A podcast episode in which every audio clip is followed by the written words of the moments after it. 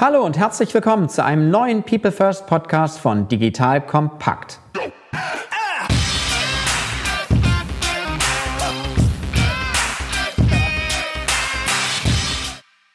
Mein Name ist Matthias Weigert und ich bin Geschäftsführer der Unternehmerschmiede. Die Unternehmerschmiede unterstützt Unternehmen dabei, digitale Innovationen erfolgreich umzusetzen, indem wir die richtigen Teams gewinnen und schmieden. Das heißt vor allem erfolgreich machen. Wenn dieses Thema auch für euch interessant ist, kommt gerne über LinkedIn direkt auf mich zu. In unserem Podcast People First geht es um das Thema Mensch in der digitalen Welt. Heute sprechen wir über ein spannendes Thema. Es ist ein anderes als die, die wir bisher aufgezeichnet haben. Es geht um ein Thema, das alles andere als ein digitales ist. Ganz im Gegenteil, es ist ein analoges Thema und dennoch hat es viel mit der digitalen Welt zu tun. Aus diesem Grund möchte ich euch ein wenig mehr Kontext geben. Es geht um den digitalen Entzug, den Digital Detox. Es geht darum, wieder, wie es mein heutiger Gesprächspartner formulierte, den Weg zu sich selbst zu finden. Dabei hilft eine einzigartige Kombination von Mensch und Tier. Heute spreche ich mit Hendrik Stachnau, einem der erfolgreichsten Schlittenhundeführer der Welt. Mit seinem Unternehmen Voice of Nature öffnet Hendrik der Welt wieder die Augen für das Traditionelle. Er veranstaltet Schlittenhundetouren in Schweden. Viele der Teilnehmer suchen die Entschleunigung aus dem immer stressiger werdenden Alltag. Dieses dieses kommt nicht zuletzt auch durch den krassen Anstieg an digitalen Verhaltensweisen.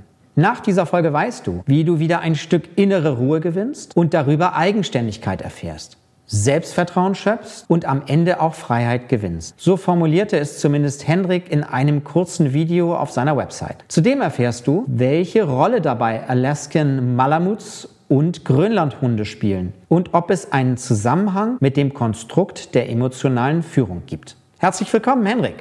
Ja, danke schön. Hallo. Bevor wir auf die von dir gegründete Firma Voice of Nature kommen, möchte ich dich bitten, dich kurz persönlich vorzustellen. Was hat dich geprägt, was am Ende dafür geführt hat, was du heute machst? Ja, es ist schon eine recht lange Geschichte, aber eigentlich ging es schon in meiner Kindheit los. Also ich bin ganz normal in Hamburg groß geworden und habe Tennis, Hockey gespielt, sag mal ganz normales Leben geführt. Ja, meine Eltern hatten immer relativ viel Tiere und dann haben wir uns oder meine Eltern haben sich einen Alaskan Malamut angeschafft, als ich neun Jahre alt war. Habe ich angefangen mit dem zu arbeiten, den zu trainieren und dann auch das erste Mal vor einen Schlitten zu spannen. Und dann ist so der Virus entfacht. Schneller, höher, weiter bin ich mit 13 mein erstes Schlittenhunderennen gefahren in der Erwachsenenklasse. Mit 15 dann schon deutscher Meister geworden. Wollte das Ganze eben vertiefen. Habe dann mit 18 das Ganze schon übernommen. Meine Eltern hatten acht Alaskan Malamuts. Sieben davon haben sie mir dann überschrieben, weil sie wollten das Ganze nicht mehr so weiterziehen. Ich wollte zu den größten Schlittenhunderennen der Welt, auf jeden Fall langfristig. Und dafür brauchte ich mehr Hunde und musste das weiter ausbauen. Ich habe dann letztendlich aus den sieben Hunden mehr gemacht, habe mit einer deutschen Hundefuttermarke zusammengearbeitet, die mich voll gesponsert hat. Im Studium bin rausgezogen aus Hamburg, habe vier Jahre auch ohne Strom in so einem Eselstall gewohnt, die Zucht entwickelt, nebenbei BWL studiert mit einem Schwerpunkt Personalführung und bin fünf Winter in der schwedischen Wildnis, habe ich in einer 14 Quadratmeter Hütte ohne Strom, ohne alles gelebt, mit vier Zentimeter dicken Wänden, wo man jede Nacht die gleiche Temperatur hat wie draußen. Und so meine Selbsterfahrungstrips gemacht. Daraufhin mich eben sehr intensiv mit emotionaler Führung beschäftigt, das Voice of Nature Konzept entwickelt und angefangen mit Gruppen zu arbeiten in Extremsituationen. In der totalen Wildnis oben in Schweden ein Camp aufgebaut. Eine Woche lang jeden Tag nur zwei Stunden schlafen. Ansonsten draußen bei 30 bis 50 Grad minus in der Wildnis zu sein, sich bewegen zu müssen, um seinen Kreislauf im Gang zu halten. In Schneesturm zu sein bis zu 140 kmh überhalb der Baumgrenze. Es bringt natürlich nichts daran, meine Grenzerfahrung jetzt auf die anderen wortwörtlich zu übertragen. Es geht darum, Menschen an ihre Grenzbereiche zu bringen. Dort mache ich eben seit über zehn Jahren Veranstaltungen mit Gruppen in der schwedischen Wildnis, wo es darum geht, die Menschen an ihre Grenzbereiche zu bringen und wirklich in die Menschen reinzukommen, bei ihnen Effekte zu erzielen, die sie im Leben weiterbringen. Und seit zehn Jahren arbeite ich eben intensiv mit Gruppen in Extremerfahrung, mit meinem Unternehmen Voice of Nature, mit den Schlittenhunden, den Grönlandhunden, den Alaska Malamuts, die als Konfrontationspartner letztendlich dienen, die Menschen dichter an sich selbst ranbringen. Tiere können nicht lügen, sage ich immer. Wenn man mit diesen Tieren arbeitet, kriegt man ein sehr schnelles Feedback über sich selbst. Und man spürt es letztendlich, weil das Tier einem das signalisiert. Und die sind nicht dressiert, sondern die machen das eigenständig. Und das bewirkt wiederum Selbstreflexion und dass man schneller in den Prozess geht. Und ja, das Ziel ist natürlich, diese Fähigkeiten mit in den Alltag zu nehmen, wenn man letztendlich vier Tage bei mir oben war, mit einem Lächeln wieder rauszukommen. Das ist immer das Ziel, auf das Leben ja mit einem Lächeln zuzugehen, mehr in sich zu ruhen, mehr Freiheit zu fühlen, sich von Ängsten nicht so stark beeinträchtigen zu lassen und das Leben auf sich wirken zu lassen, sich zu trauen, das Leben zu leben, auch wenn es nicht gewiss ungewiss ist. Das ist eben so, dass wir von der Evolution da eigentlich zu gezwungen wurden, weil früher war das Leben nicht planbar,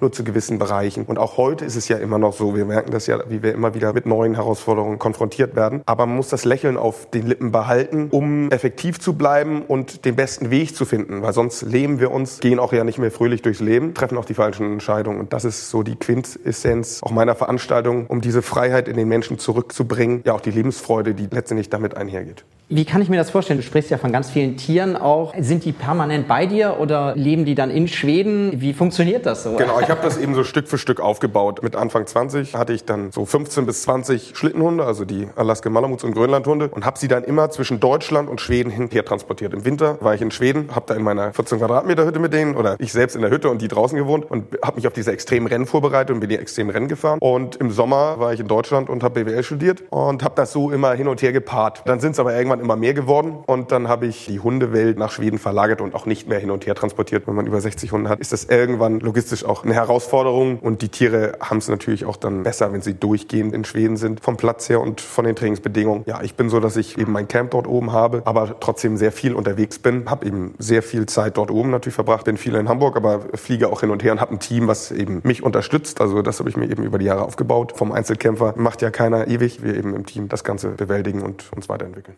Spannend. Das heißt also von wenigen Hunden hin zu jetzt über 60, sagst du, also schon auch beeindruckende Zahl vom Aufbau alleine mal der Tiere, die ja wahrscheinlich alle ihren eigenen Charakter so ein bisschen entwickeln. Wir haben gesagt, wir sprechen ein bisschen über die Hunde. Was zeichnet sie aus? sag mal, wer hat mich eigentlich erzogen? Waren es meine Eltern oder waren es diese Tiere? Weil ich mit acht Jahren habe ich den ersten Malamut letztlich durch meine Eltern bekommen. Mit neun habe ich angefangen, ihn zu trainieren. Ja, die haben mich eigentlich geprägt, weil der Malamut oder der Grönlandhund ist ein Überlebenskünstler. Und wenn man überleben will, muss man innovativ sein und eigene Gedanken fassen, um zu denen zu gehören, die am Ende leben und nicht sterben. Die Hunde wurden durch die Evolution damit konfrontiert und zwar extrem. Die Grönlandhunde auch heute sind so, dass sie auf Grönland mit sehr widrigen Bedingungen klarkommen müssen. Harter Selektionsdruck. Das hatten wir auch mal. Auch heute gibt es Selektionsdruck, aber Überlebensselektionsdruck ist natürlich, sag mal, in Deutschland etwas geringer geworden. Aber die Tiere haben mir das beigebracht, mit evolutionären Selektionsdruck klarzukommen, Freidenker zu sein, selbst Entscheidungen zu treffen, durchgehend die Lücke im System zu suchen. Das haben sie mir beigebracht. Das Problem ist, zu viel Druck erzeugt Gegendruck. Bei diesen Hunden ist die Revolutionsgefahr dann relativ hoch, weil sie sagen, mein höchstes Gut ist Freiheit, freies Denken, weil das äh, für Überleben verantwortlich ist. Deshalb checken sie mich durchgehend, ob ich gut genug bin, sie zu führen. Und wenn ich das nicht bin, kriege ich ziemlich schnell Probleme und sie sind auch konfrontationsbereit. Und das hat mich in der Kindheit geprägt. Das heißt, ich muss erstmal Tools entwickeln, wie ich damit umgehe, mit diesen Hunden so zu arbeiten, dass wir gemeinsam ans Ziel kommen. Wenn man allein ein Hundegespann sieht, der vorne läuft, ist kein Mensch, sondern ein Hund. Der hat keine Zügel, der kann jederzeit umdrehen, das ganze Team wenden. Gerade wenn wir im Schneesturm sind, bin ich da hinten und kann mit dem teilweise noch nicht mal kommunizieren. Das heißt, ich muss voll delegieren und er muss mir vertrauen, ist aber auch wollen, weil sobald ich keine Macht mehr habe und er sich gegen mich wendet, begeben wir uns im Notfall in Lebensgefahr. Ja, diese Konfrontation Konfrontation des Freidenkens. Desto mehr Führungserfahrung die haben, desto schwerer ist es auch, sie davon abzukriegen, ihre Meinung preiszugeben. Sie haben mich letztlich konfrontiert und ich sage immer, zum gewissen Teil haben mich bestimmt meine Eltern geprägt, aber zu einem sehr großen Teil wurde ich von diesen Tieren erzogen und die haben eine Denkweise entwickelt, die ich dann für mich weiterentwickelt habe und bis heute natürlich auch lebe, aber auch in der normalen Welt lebe. Das heißt hart, aber herzlich. Das ist auch eine ganz weiche Seite, weil Emotionen gehören eben auch dazu, genauso wie eine Kampfbereitschaft im Notfall und eine harte Konfrontation. Also es ist von beiden Seiten ist extrem viel dabei und im Notfall springen sie aber von einem ins andere Feld. Hart, aber herzlich, zu weich, gefühlvoll, empathisch und das ist eine extrem interessante Welt, aber auch sehr konfrontativ im Notfall, aber weiterführend. Spannend und hat sich ja auch in deinem Firmennamen wiedergespiegelt, äh, genau. diese, diese Stimme der Natur, auf das das ja auch so ein bisschen anspielt wahrscheinlich. Genau, oder? Voice of Nature ist eben zum einen natürlich, was bewirkt die Natur bei dir, aber auch, was ist dein Voice of Nature, was steckt in dir? Wir haben ja das Vertrauen in unsere eigene innere Stimme, da ist ja was. Wir kriegen Signale von uns. 95 Prozent aller Dinge, die wir aufnehmen, nehmen wir unterbewusst wahr. In unserer heutigen Welt ist das Ratio sehr entscheidend und wir sind so, dass wir rational uns ausrichten wollen und das ist ja auch richtig, das Ratio zu benutzen. Aber das Bewusstsein, dass das Unterbewusstsein existiert und extrem mächtig ist, bringt uns weiter. Also dass wir das letztendlich ans Licht bringen und damit bewusst mit dem Unterbewusstsein arbeiten, weil intuitiv Entscheidungen zu treffen ist natürlich gerade, wenn es schnell gehen muss, unser Ratio ist viel langsamer. Wir denken, dass wir rational entschieden haben. In Wirklichkeit haben wir schon lange aus dem Inneren die Entscheidung getroffen und danach kommt die rationale Reflexion und dass wir rational die Argumente für unsere Entscheidung rausfinden. Aber in Wirklichkeit hat alles schon vorher stattgefunden. Keiner spürt, was in mir passiert, so gut wie ich selbst. In diese Stimme zu horchen und daran aber auch zu glauben, weil da sind Signale, die spüren wir. Wir müssen sie aber hören und und auch daran glauben und teilweise kann uns das im Leben sehr viel weiterbringen. Und das ist Voice of Nature. Natürlich externe Faktoren, die auf uns wirken. Wir müssen auf die Umwelt reagieren, aber intern wird es verarbeitet und aus uns raus sprudelt letztendlich ein Lebensweg, eine Stimme, der wir zuhören sollten. Das ist meine Überzeugung, aber dazu gehört auch Mut und Vertrauen. Das ist für mich Voice of Nature.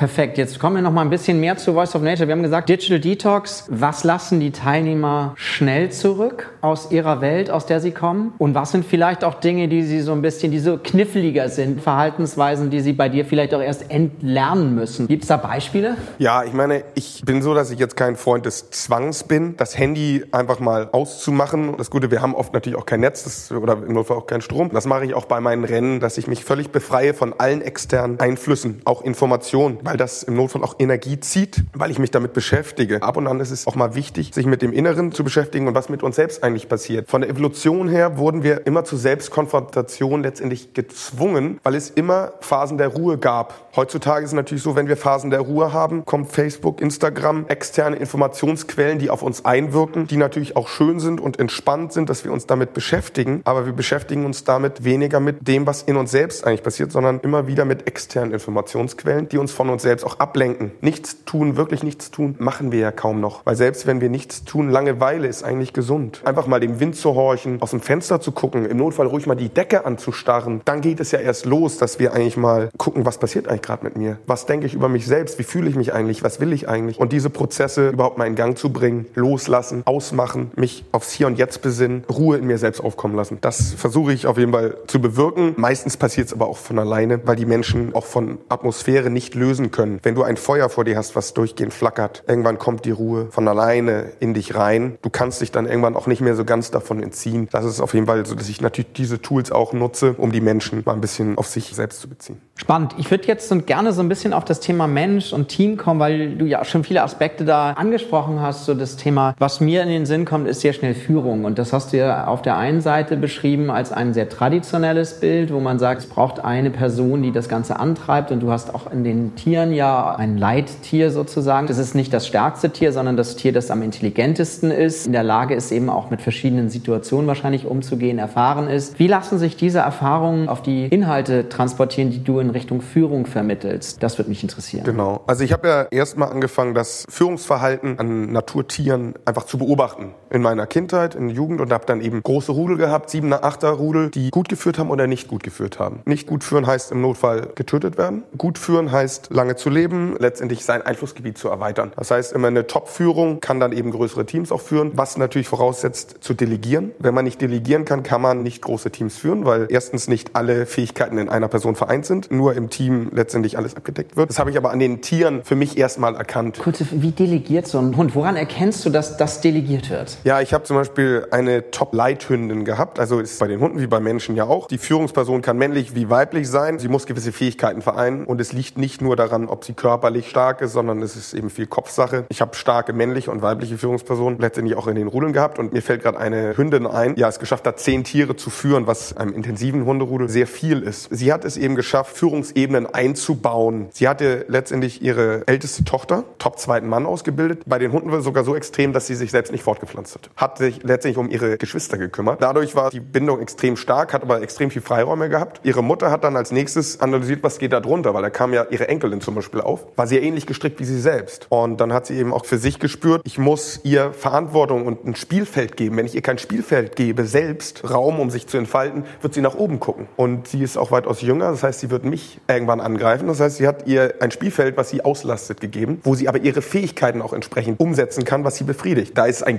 Genstamm letztendlich bei den Hunden, der eben weiter entfernt ist, den musste sie führen. Also zwei weitere Hündinnen, die unter ihr waren, die kompliziert zu führen waren. Ihre Oma hat letztendlich immer mal gesagt, das machst du super gut. Sie hat dann irgendwas, ja, ich mache das super gut, hat mit der Oma aber nie äh, Konflikte gehabt, sondern sie hat sich eben ausleben können. Das hat eben funktioniert, weil sie erstens Freiräume gegeben hat, wenig Vorgaben, Vertrauen. Das Problem ist natürlich, wenn sie diese Freiräume gegeben hätte und ihre Enkelin falsch eingeschätzt hätte, wäre da unten vielleicht eine Revolution in Gang gegangen oder eine Katastrophe. Man muss erstmal rausfinden, ist es die Person am richtigen Platz. Da Dafür muss man natürlich sich mit der Person beschäftigen, sie richtig durchcharakterisieren, Stärken-Schwächen-Analyse, das richtige Gefühl dazu aufbauen. Das nächste, was ist Führung? Führung ist ja eigentlich Verantwortung übernehmen und im Notfall natürlich auch den Kopf hinhalten. Da habe ich zum Beispiel ein Beispiel, ein Biss der Kreuzotter ist für einen Hund, kann tödlich sein. Dementsprechend, ich sehe, was ist da los? Ist da ein Kampf? Nein. Der ranghöchste Hund, sie hat Freiraum geschaffen, habe ich geguckt, was da ist. Eine Schlange, eine Kreuzotter. Sie hat die Erfahrung, hat wahrscheinlich schon mehrere Schlangen bekämpft in ihrem Leben, hat alle ferngehalten von der Gefahr und selbst mit der Schlange gekämpft, bis der Kopf ab war. So eine Situation, das macht sie ein, zwei Mal, dann wissen die Leute, die ist für uns da und hält auch ihren Kopf hin und ist auch noch gut da drin. Bringt ja nichts, wenn sie ihren Kopf hinhält und dabei drauf geht. Sowas erzeugt natürlich Vertrauen. Dementsprechend kann so ein Rudel dann eben auch lange laufen, ohne weiteren Druck ausüben zu müssen. Es gibt Führungspersonen, setzen ständig Eckzähne, immer nur am Schimpfen, am Kritisieren. Und dann gibt es welche, da denkt man, die führen ohne zu knurren. Und wenn man genau hinhört, haben sie irgendwann mal geknurrt oder eben einen Eckzahn gesetzt, der vielleicht auch tief ins Fleisch gegangen ist. Im richtigen Moment muss man dann schon mal Druck setzen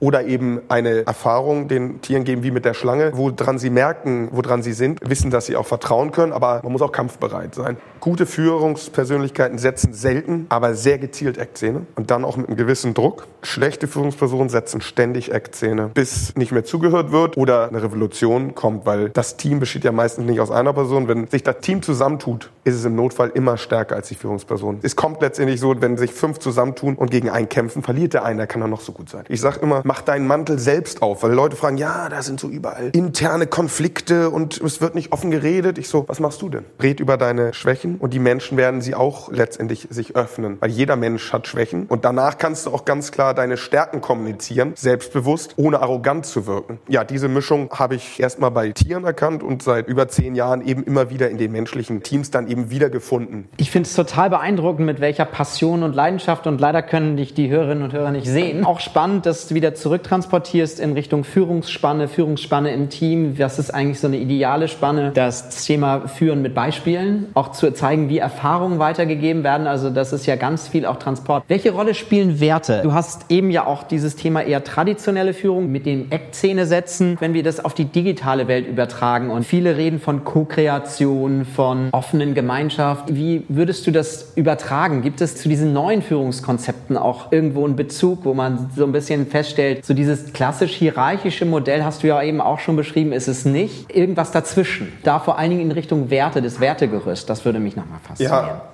man muss ja dann irgendwann loslassen, die Teammitglieder selbst agieren lassen. Ich denke mal, dass man alles online hinkriegt. Bei Kommunikation ist natürlich so, dass sie in der Grundfassung aus vielen Bereichen besteht, das heißt auch dem Miteinander von Menschen. Aber wenn man es geschafft hat, erstmal ein Wertesystem aufzubauen, durch natürlich auch reale Kontakte, ist es so, dass das natürlich weiter wirkt und man es in der gesamten Organisation auch kommunizieren kann. Es muss natürlich einfach aufgebaut sein, dann kann es natürlich weiter ausgebreitet werden. Grundsätzlich ist es natürlich so, dass Kontrolle eben nur bedingt möglich ist und auch nur auf kleinen Gruppen. Am besten, wenn man eben ständig sie überwacht. Was aber natürlich langfristig nicht zu Erfolg führt. Überwachung ist kein Prinzip, was Leute glücklich macht. Das heißt, man muss sie freilassen, natürlich im Austausch bleiben. Das heißt, man muss das Base erstmal in einer persönlichen Beziehung schaffen und dann die Menschen so freilassen wie möglich. Also in der heutigen Welt, dadurch, dass wir eben digital vernetzt sind, aber teilweise im Homeoffice oder sonst wo auf dieser Welt uns dann auch nicht mehr sehen. Das heißt, die Werte, die einen verbunden haben, einfach erhalten und dann letztendlich die Menschen wieder freilässt lässt und darauf vertrauen kann, dass sie nach diesen Werten leben. Also Unternehmenskultur letztendlich verinnerlichen durch Präsenzerfahrung, echte menschliche Erlebnisse, die man gemeinsam gemacht hat und dann natürlich loslässt und ohne Überwachung die Menschen agieren lässt und vertraut, dass es weitergeht. Aber Menschen arbeiten ja auch nur produktiv, wenn sie selbst gestalten können und wenn sie merken, hey, der kontrolliert mich ja gar nicht. Das ist natürlich sehr positiv in der heutigen Welt, dass wir eigentlich die Chance haben, uns Freiräume zu schaffen, eigenständig zu arbeiten. Dafür muss natürlich diese Vertrauensbasis da sein und irgendwann mal eine Unternehmenskultur kreiert worden sein, die sich im Netzwerk verbreitet, aber auch gelebt wird und verstanden wird, dass man eben mit diesen Tools arbeitet und dann eben darauf auch vertrauen kann, dass die Arbeit verrichtet wird auf dem Weg, wie das Individuum es richtig hält. Und natürlich, das Resultat wird bewertet, aber wie es letztendlich kreiert wurde, ist dann ja individuell für den Menschen sein Weg. Eine Mischung zwischen Freilassen und kreierter Unternehmenskultur, die natürlich in den Grundfesseln schon irgendwann mal auch in der persönlichen Ebene gelebt worden sein muss und verstanden worden sein muss und kommuniziert werden muss. Also auch da wieder ein schöner Bezug im Endeffekt zur Natur und den Gegebenheiten dort. Ein dritter und letzter Punkt, den ich immer persönlich extrem wichtig finde, und du hast ihn eben unterschwellig auch schon angesprochen, ist das Thema Kommunikation. Da hast du gesagt, für Menschen wie für Tiere ist die eindeutige Kommunikation überlebenswichtig. Was absolut spannend ist und da vor allen Dingen auf die Signale und Botschaften abgestimmt, damit Sender und Empfänger zusammen funktionieren. Was können wir im Thema Kommunikation vielleicht auch von den Tieren nochmal im übertragenen Sinne wieder nutzen für unsere Kommunikation, um Sender und Empfänger zu finden und uns auf einen Signalkanon vielleicht sogar zu verständigen? Da sind wir natürlich in der Präsenz. Wirkliche Kommunikation geht natürlich nur in der Präsenz, weil geschriebene Kommunikation nicht alle Tools der Kommunikation beinhaltet. Bei den Tieren, die kommunizieren ja nur zu Teilen verbal. Ist bei uns letztendlich auch so. Auch wenn wir sehr viel reden, kommunizieren wir, ob wir wollen oder nicht, zu einem sehr großen Anteil nicht verbal. Durch Körpersprache, durch Blicke, Ne? Ich bin der Meinung auch, dass jeder Mensch emotionale Ausstrahlung hat. Manche Menschen haben die natürlich stärker und manche haben sie weniger stark. Aber ich sage immer, Kommunikation in einem Raum, wenn mehrere Menschen zusammen kommunizieren, ist es so, als ob wir alle zusammen eine Suppe kochen. Jeder schmeißt da Gewürze rein. Am Ende schmeckt die Suppe irgendwo nach. Natürlich die Führungspersonen, die am meisten Einfluss haben, am meisten Aufmerksamkeit in einer Gruppe, schmeißen am meisten Gewürze rein. Die anderen aber auch. Aber ob die Suppe am Ende schmeckt, liegt natürlich an dem Gesamtcocktail. Kommunikation ist eben letztendlich aber auch ein emotionales Gefühl, was sich in einer Gruppe ausbreitet, was wiederum bei allen etwas bewirkt. Eben Stimmung alleine. Man weiß, Lachen steckt sich an. Es ist erwiesen, dass sich ja Emotionen ausbreiten. Das heißt, wenn zehn Leute im Raum sind, fünf oder sechs fröhlich sind, ist die Wahrscheinlichkeit, dass die anderen vier dann auch fröhlicher werden mit der Weile erhöht, weil sich Emotionen eben übertragen. Das ist natürlich nicht alles sichtbar. 95 Prozent der Dinge nehmen wir unterbewusst wahr. Ist eben bei der Kommunikation auch so. Und bei den Tieren ist es eben extrem, dass sie eben nur bedingt durch Geräusche kommunizieren, sondern viel sogar nur durch Blicke. Und das Gleiche mache ich eben bei den Tieren oder selbst wenn ich ein Gespann führe, selbst wenn die Tiere nach vorne gucken. Ich bin so, dass ich ganz intensiv die Tiere angucke, obwohl sie mich nicht sehen. Ich bin der Meinung, dass sie diesen Blick trotzdem spüren. Wenn man in der Straße durch die Gegend geht, guckt man sich manchmal um und man weiß gar nicht warum. Aber in Wirklichkeit bin ich der Meinung, dass es daran liegt, dass man spürt, dass ein Mensch einen beobachtet hat von hinten. Auch da spürt man, Kommunikation geht nicht nur durch reale Blicke, sondern es ist Senden von Botschaften, Emotionen, Informationsflüssen. Ich sehe es eben, wenn ich Führungsteams habe bei mir vor Ort, ich natürlich schon, auch wenn ich die Menschen nicht kenne, teilweise spüre, wer könnte hier am meisten Einfluss auf die Gruppe haben. Neulich hatte ich ein Teambuilding, 18 Leute und ich kannte sie erst kurz. Da ist immer die Frage, wer fährt zusammen einen Schlitten? Und dann kam letztlich die Führungsperson des Gesamtteams relativ schnell zu mir und sagte, sagte, wie hast du es hingekriegt, dass genau die beiden stärksten Konfliktpersonen verbunden hast zu einer Gruppe, dass die zusammenfahren? Du hast doch mit denen gar nicht geredet. Nee, ich habe von jedem zwei, drei Blicke, aber ich habe natürlich die Gruppe eine Weile beobachtet und ich sage, ja, wenn ich ehrlich bin, habe ich keine Ahnung. Es war, glaube ich, nicht nur Glück, sondern dass man eben spürt, wo sind die Harmonien, Disharmonien in einer Gruppe, unterbewusst auf einmal Entscheidungen trifft und gar nicht genau weiß, warum. Und er meinte, irre ja, dass die jetzt mal dazu gezwungen werden, ein Team zu werden, weil wenn sie es nicht werden, kommen sie nicht ans Ziel. Das ist eben, eben in der Wildnis natürlich der Fall. Wenn du nicht produktiv zusammenarbeitest, arbeitest, kommst du nicht ans Ziel, kriegst du nichts zu essen, kriegst du nichts zu trinken, ihr werdet Freunde oder beide schaffen es nicht. Und das ist eben natürlich auch ein gewisses Druckprinzip, was die Wildnis uns aufdoktroyiert, was in der heutigen Zeit teilweise auch durchaus sinnvoll ist, weil wir eben Probleme sofort angehen müssen in der Wildnis. Wenn wir hier im Alltag sind, sage ich immer, spüren wir die Probleme, aber wir können sie aufschieben, denn abends ist der Kühlschrank immer noch voll und das Bett ist auch da. Aber wenn wir das dem Menschen im Notfall nehmen, wenn ich Problembewältigung heute angehe, nicht das Problem jetzt löse, aber angehe, erreiche ich vielleicht heute Abend schon nicht mein Ziel. Ich kriege heute Abend nichts zu essen. Man wird zu einer schnelleren Konfrontation, Bewältigung gezwungen.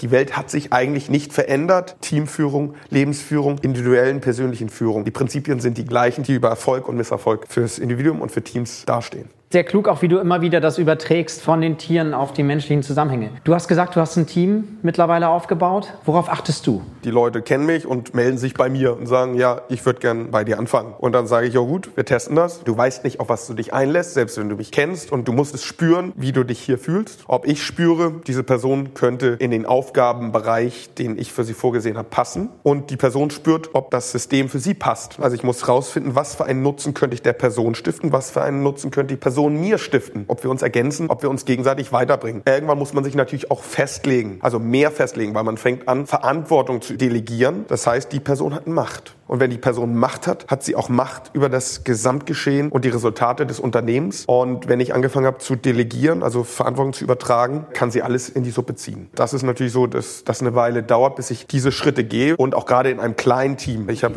ich bin genauso zwei, drei, vier, acht dann irgendwann. Ne?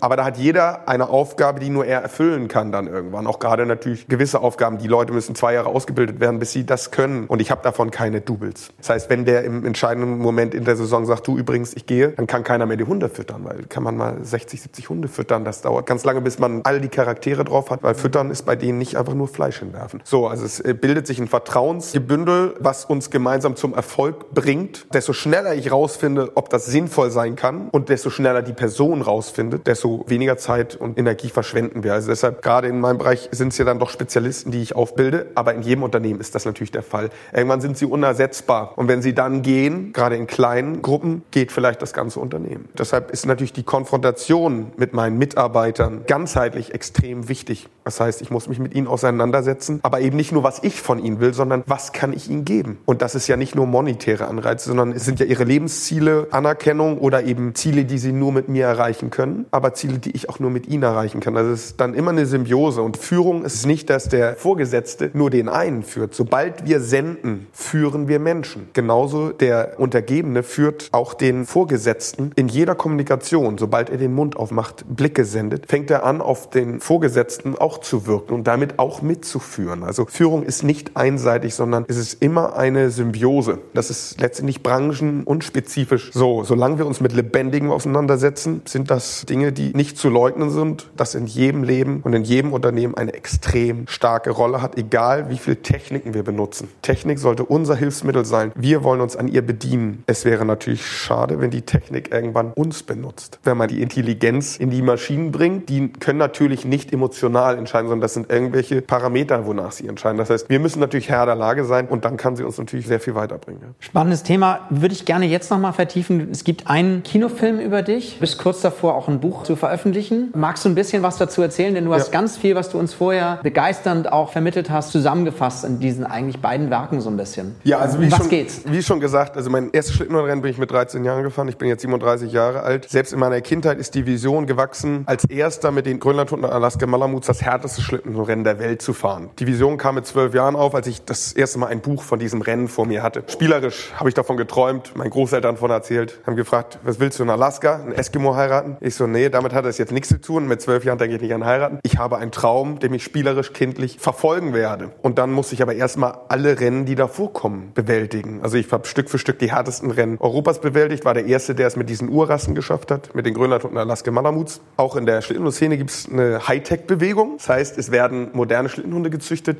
die schneller laufen, die aber nicht mehr Allrounder sind, sondern die werden mit technischen Hilfsmitteln ausgerichtet. Das heißt, sie müssen Jacken tragen bei Kälte, haben spezielle Schuhe, dass sie noch schneller laufen, aber den Umweltbedingungen angepasst sind. Mein Ziel war es eben, diese Urgesteine bis an diese großen Rennen zu bringen. Das habe ich dann Stück für Stück geschafft, war der Erste, der die größten Rennen in Europa bewältigt hat. Du musst auch die Qualis eh durchziehen, um an das härteste Rennen der Welt zugelassen zu werden. Dann bin ich 2019 mit 14 Hunden rüber nach Kanada, Alaska geflogen. Stand ich 2019 beim härtesten Schlittenrennen der Welt im Yukon Quest in Kanada und Alaska über 1600 Kilometer bei bis zu unter 50 Grad minus. Man muss sich vorstellen, eben was für mich wiederum Extremsituationen sind, 500 Kilometer ohne Straßenkontakt nur auf mich gestellt. Handyverbot ist bei dem Rennen, wenn ein Handy irgendwo rausgeholt wird, ist man disqualifiziert, unabhängig davon, dass es eh keine Netzverbindung gibt. Pure Eigenständigkeit. Und mein Ziel war es eben, dieses große Rennen zu bewältigen. Als erster mit diesen Urrassen. Das Rennen gibt es seit 35 Jahren, hat noch nie jemand mit den Grönland- und Alaska-Malamuts bewältigt. Ich war der Erste, der das geschafft hat. Hab dazu eben das ganze Team rübergeflogen. Also meine gesamten Hunde, menschliche Team, Logistik, was natürlich schon recht aufwendig war, hat geklappt. Und darüber habe ich den Film Voice of Nature über das Yukon Quest gedreht. Der lief 2019 in den deutschen Kinos. Mal gucken, gucken, ob wir diesen Herbst auch nochmal in Kinos kommen, wo jetzt die Möglichkeiten wieder bestehen. Kann man aber auch bei euch auf der Homepage erwerben,